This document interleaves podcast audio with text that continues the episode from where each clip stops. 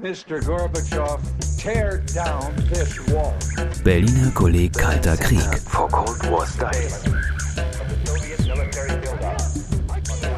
Ein gemeinsames Projekt des Hamburger Instituts für Sozialforschung, des Instituts für Zeitgeschichte München-Berlin, der Humboldt-Universität zu Berlin und der Bundesstiftung zur Aufarbeitung der SED-Diktatur. Dokumentation.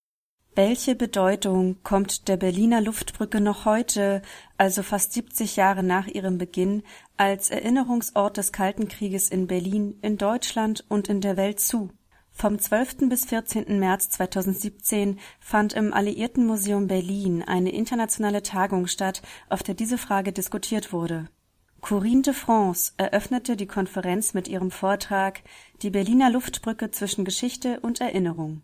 Corinne de France ist Professorin für Zeitgeschichte am Centre National de la Recherche Scientifique in Paris und forscht vorrangig zu den deutsch-französischen Beziehungen sowie zu Versöhnungsprozessen in Europa. Die Veranstaltung mit Teilnehmerinnen und Teilnehmern aus Frankreich, Polen, den USA und Ostdeutschland wurde gemeinsam vom Alliiertenmuseum Berlin, der Stiftung Luftbrückendank Berlin, dem LABEX Écrire une histoire nouvelle de l'Europe Paris dem Centre d'études germaniques interculturelles de Lorraine Metz und dem Berliner Kolleg Kalter Krieg ausgerichtet. Hören Sie zunächst die Begrüßung durch Professor Ulrich Pfeil von der Université de Lorraine in Metz. Guten Morgen, sehr verehrte Damen und Herren. Wir freuen uns, dass Sie schon so früh hier hergefunden haben ins Alliiertenmuseum und wir möchten jetzt nachdem wir gestern Abend schon filmisch in das Thema eingeführt worden sind, ähm, jetzt mit, dem, mit der Tagung und mit den Vorträgen beginnen. Ähm, wir beginnen äh, die Tagung mit Corinne de France, die, ähm, genau, die auch Co-Organisatorin dieser Tagung ist. Corinne de France ist Professorin für Zeitgeschichte am CNRS in Paris, Universität Paris I, Panthéon-Sorbonne, ähm, Spezialistin der deutsch-französischen Beziehungen, der deutschen Geschichte im 20. Jahrhundert und auch natürlich über Erinnerung in Deutschland, in Frankreich und jetzt auch gleich in Berlin sozusagen über äh, die Luftbrücke. Corinne de France wird uns in das Thema einführen ähm, und dann äh, werden wir mit äh, Jörg Echternkamp weitermachen, aber dazu dann gleich mehr. Corinne. Ja, super, vielen Dank. Hier Völker der Welt, hier Völker in Amerika, in England, in Frankreich, in Italien, schaut auf diese Stadt und erkennt, dass ihr diese Stadt und dieses Volk nicht preisgeben dürft und nicht preisgeben könnt. Schaut auf diese Stadt. Diese Wörter sind weltbekannt und sie werden sofort mit Berlin identifiziert. Sie verweisen unmittelbar auf die berühmte Rede des damaligen Berliner regierender Bürgermeister Ernst Reuter am 9. September 48. In Anspielung auf diese Worte hat das SED-Regime 62 kurz nach dem Mauerbau den Dokumentarfilm Schaut auf diese Stadt bei der DEFA in Auftrag gegeben. Er warf Berlin bzw. Westberlin vor, die Kontinuität mit dem Nationalsozialismus und dem Militarismus zu pflegen. Am 26. Juni 63, anlässlich des 15. Jahrestages des Beginns der Berliner Luftbrücke, hielt der US-Präsident John Kennedy seine Rede vor dem Rathaus Schöneberg und erklärte, ich bin ein Berliner. Die Erinnerung an die Berliner Blockade und an die alliierte Luftbrücke und deren Instrumentalisierung liefen auf Ohrtouren. Bei dieser Tagung wollen wir uns weniger um die Geschichte der Berliner Luftbrücke kümmern, die schon gut erforscht ist. Es geht uns vor allem um ihre damalige Perzeption, ihre materialen und mentalen Spuren und die zeitgenössische wie die aktuelle Erinnerung an sie. Schaute wirklich die ganze äh, Welt auf Berlin? Kann man behaupten, dass die Luftbrücke ein transnationaler Erinnerungsort des Kalten Krieges ist? Im Sinne des französischen Historikers Pierre Nora ist ein Erinnerungsort ein Ort, in dem sich die Erinnerung kristallisiert und Zuflucht sucht. Ein Erinnerungsort ist eine materielle oder immaterielle Bedeutungseinheit, die durch menschlichen Willen oder mit der Zeit zu einem symbolischen Element des Erinnerungserbes einer Gemeinschaft geworden ist. Beginnen wir mit der Definition und der Benennung der Ereignisse. Das Objekt Luftbrücke war 48 nicht neu. Solche Luftoperationen hatten schon in der jüngsten Vergangenheit stattgefunden, stattgefunden während äh, des Ersten Weltkrieges schon und in der Zwischenkriegszeit fanden punktuelle Operationen statt. 1936 wurde eine neue Dimension erreicht. Spanische Nationalisten benutzten deutsche und italienische Militärflugzeuge zu Beginn des Bürgerkrieges, um spanische Truppen vom spanischen Marokko über die Straße von Gibraltar nach Spanien zu transportieren. Mit dem Zweiten Weltkrieg hat die Rolle der Luftbrücken eine neue Dimension erhalten. Die Amerikaner haben von Mai 42 bis November 43, äh, November 45 per Luft die national-chinesischen Truppen versorgt, weil die Burma-Route von den Japanern gesperrt worden war. Diese Luftbrücke wurde damals India-China Ferry genannt und ist bis heute als äh, HUMP äh, bekannt. Der Offizier der US Forces äh, William Henry Turner, der die Berliner Luftbrücke 48-49 organisierte, hatte schon eine wes wesentliche Rolle beim HUMP gespielt. Die Wehrmacht organisierte während des Zweiten Krieges genauso Luftbrücken, ohne dafür ein spezifisches Wort zu benutzen. Zu denken ist hier an den Kessel von Demjansk. Als die Rote Armee Anfang Februar 42 deutsche Divisionen um die Stadt einkreiste, konnten, äh, konnten die deutschen Truppen bis Ende April 42 dank massiver Versorgung per, aus der Luft den Kessel halten. Pardon. Am 25. April 43 stiftete Hitler den sogenannten äh, Demians-Schild, äh, den Sie hier sehen können. Während der Schlacht äh, von Stalingrad wurde die Erinnerung an Demjans regelmäßig wahrgerufen, um den deutschen Soldaten Hoffnung zu geben, Hoffnung, äh, dass diese äh, Luftbrücke, die noch nicht so hieß, hilfreich sein konnte. In Berlin arbeiteten aber jetzt 48, äh, 45 zum ersten Mal kurz nach Kriegsende westallierte Piloten und auch manche deutsche Mechaniker zusammen, die unterschiedliche Erfahrungen von Luftbrücken während des Krieges gemacht hatten.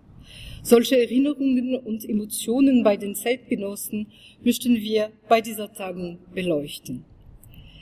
Die Berliner Luftbrücke war also nicht die allererste und auch schon damals nicht die längste Luftbrücke der Geschichte.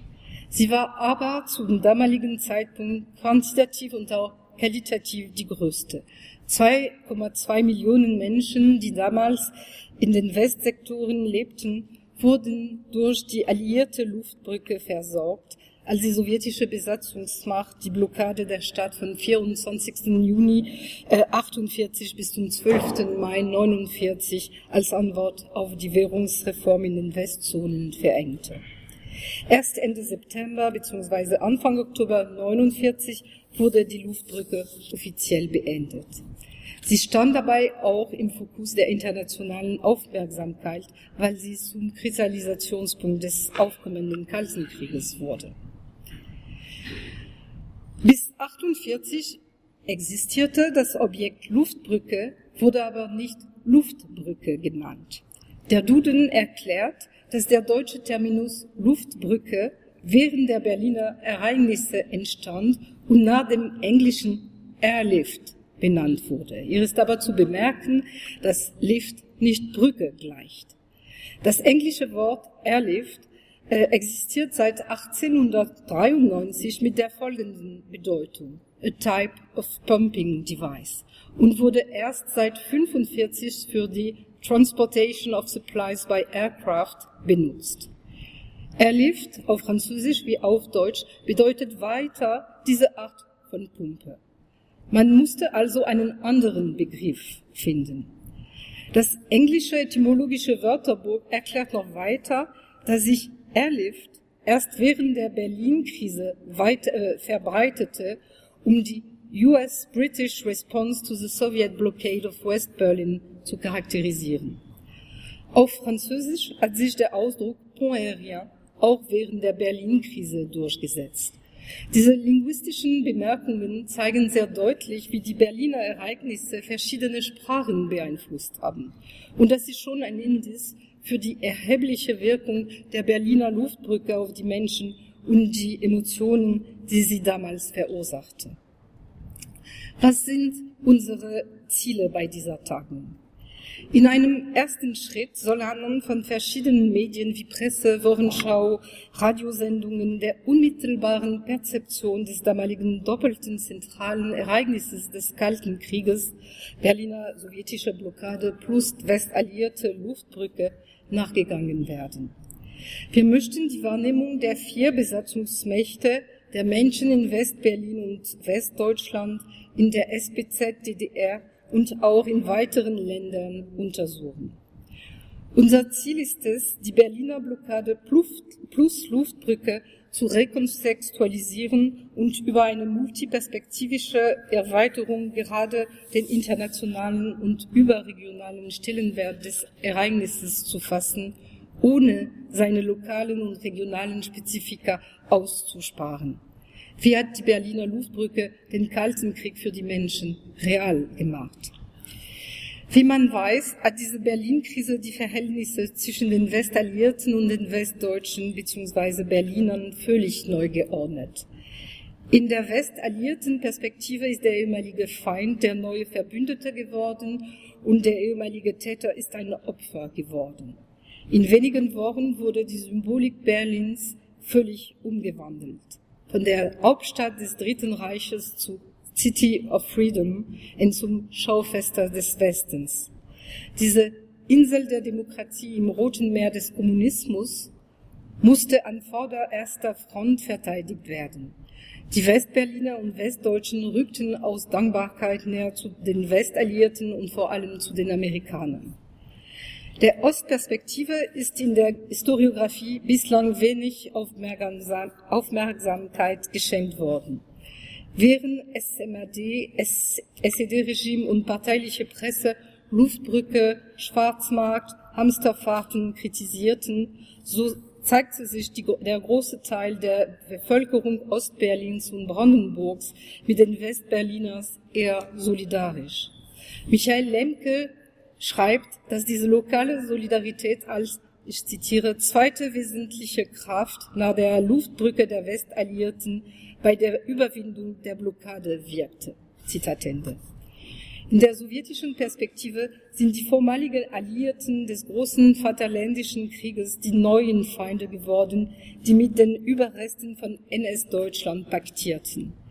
Diese Umbrüche haben zwangsweise die Perzeptionen beeinflusst wurde zum Beispiel bei der UdSSR und bei ihren Verbündeten im Ostblock das Bild des leidenden Berlins unter sowjetischer Blockade als eine unerträgliche Instrumentalisierung der Erinnerung an die Belagerung von Leningrad wahrgenommen. Wir möchten auch untersuchen, und das ist der zweite Punkt, wie sich das Denken über und die Erinnerung an die Luftbrücke während äh, der Ereignisse und unmittelbar danach konstituiert und entwickelt hat. Zuerst sind die Akteure zu identifizieren, die bei der Konstruktion der Erinnerung beteiligt waren. Darüber hinaus die Formen der Wahrnehmung. Hier ist zum Beispiel an die Berliner Populärkultur und an die Lieder äh, des äh, Jazz- und äh, Schlagersängers Bully Bulan zu denken, der die klingende Luftbrücke genannt wurde. Oder an das Lied Der Insulaner verliert die Ruhe nicht, 48, und an die äh, Kabarettsendung von Günther äh, Neumann, Radio Rias Berlin, Der Insulaner. Zu denken ist auch an die amerikanische Bevölkerung, die den Westberlinern eine Kopie der Liberty Belt aus Philadelphia schenkte, die als Freiheitsglocke seit 1950 im Turm des äh, Rathauses Schöneberg hängt und geistige Luftbrücke genannt wird. Wie wurde die Erinnerung an die Luftbrücke konstruiert? Die öffentlichen Reden, die Organisation, der Verlauf, die Symbolik und das Echo von Feierlichkeiten, insbesondere am 12. Mai auf dem seit äh, dem 25. Juni 49 genannten Platz der Luftbrücke in Berlin-Tempelhof, haben dazu beigetragen, die Berliner Luftbrücke zu einem Erinnerungsort zu machen. Die Verankerung in der Topographie Berlins und darüber hinaus mit Denkmälern, Erinnerungstafel, Straßenumbenennungen äh, und der Musealisierung sind weitere Indizien dieses Prozesses. Nicht nur der öffentlichen Inszenierung der Erinnerung muss aufmerksam geschenkt werden, sondern auch der Verarbeitung der Luftbrücke in den verschiedenen kulturellen Ausdrucksformen. In Film, was wir gestern schon äh, gesehen haben, auf Fotos, vor allem äh, die Bildikone von Henry Ries, die im Mai 49 schon im Titania Palast in Berlin-Steglitz ausgestellt wurde. Literatur, Comics, Musik, Mode, Videospiele, Schulbücher und so weiter. Diese Medien spiegeln die gesellschaftliche Verankerung des Erinnerungsortes Luftbrücke. Die wichtigen Etappen dieses Prozessen sind auch äh, zu definieren, aber darüber werde ich nichts äh, weiter äh, sagen, äh, weil äh, diese Frage der Periodisierung der Erinnerung wird in einigen Minuten von äh, Jörg Echternkamp thematisiert werden. Bei einem Blick zurück zum zeitgenössischen Gedächtnis ist zu fragen, ob die Erinnerung am 48, 49 eher die Angst vor der Zukunft nährte unter dem Motto, eine Blockade könnte wieder geschehen, oder eher das Vertrauen verstärkte, weil der Erfolg der Luftbrücke die Verbundenheit des Westens vertiefte.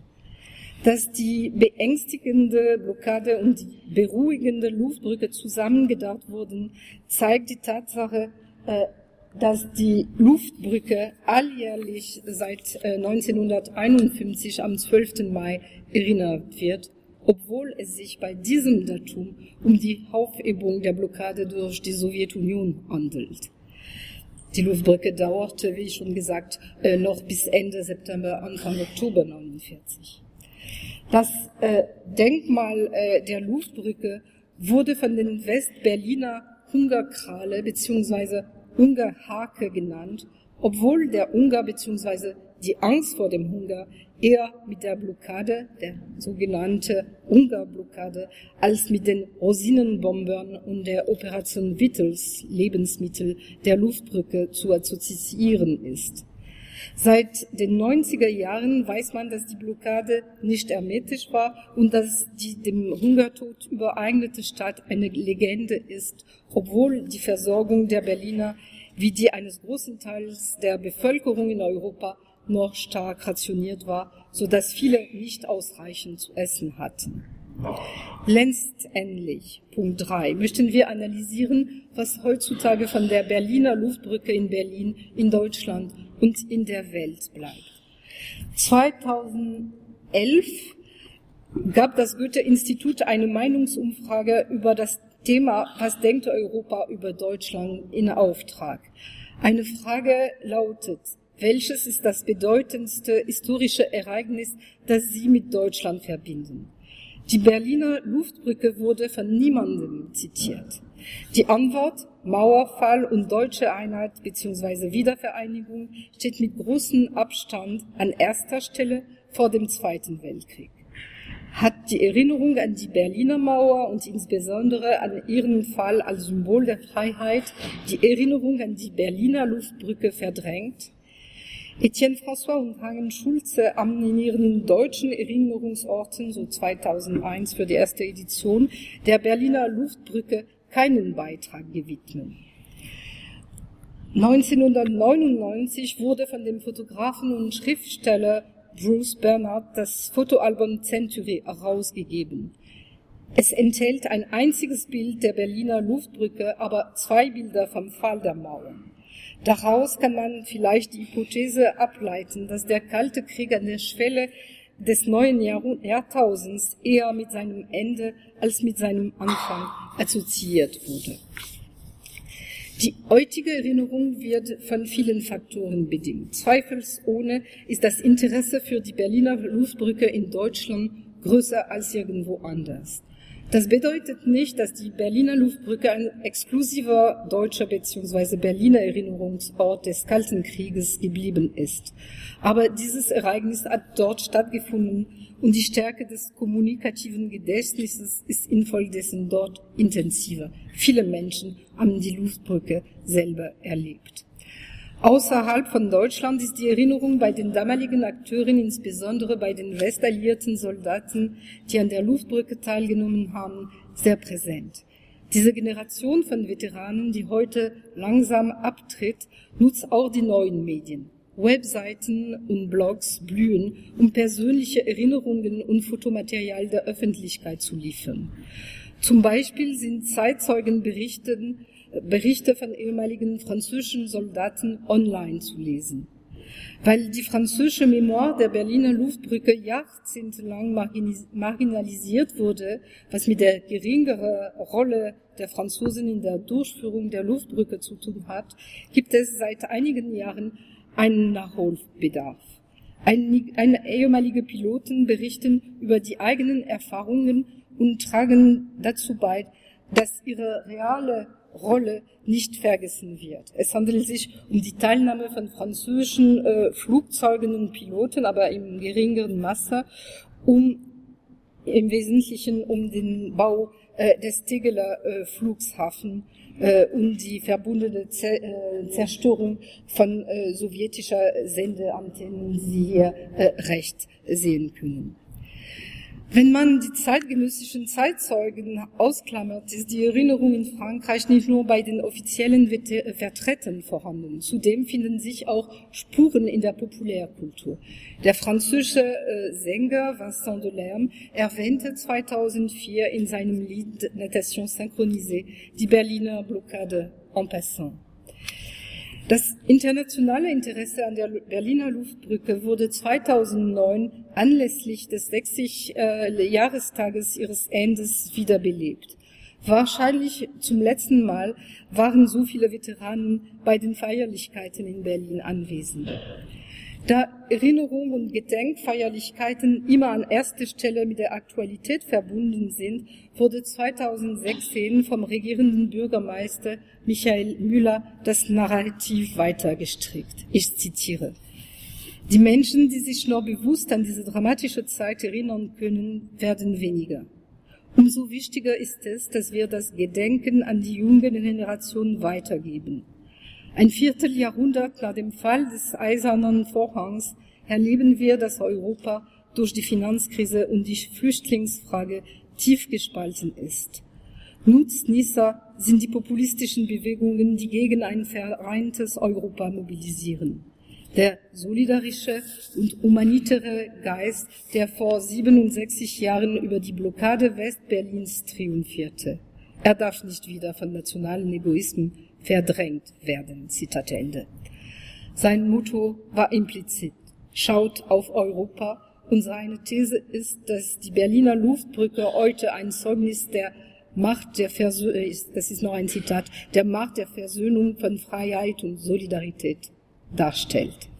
Zweifelsohne hat die Berliner Luftbrücke als Sinnbild der Solidarität, was sie schon am Anfang und noch in den 50er Jahren war, eine neue tragfähige Symbolik gefunden, gefunden während die Freiheit eher durch die Erinnerung an den Fall der Mauer symbolisiert wird. Mit den kommenden runden Jahrestages der Berliner Luftbrücke 2018 und 2019 wird man sehen, ob sich dieser Narrativ wovon ja gestern schon die Rede war, im aktuellen politischen und internationalen Kontext weiter entfalten kann. Dankeschön.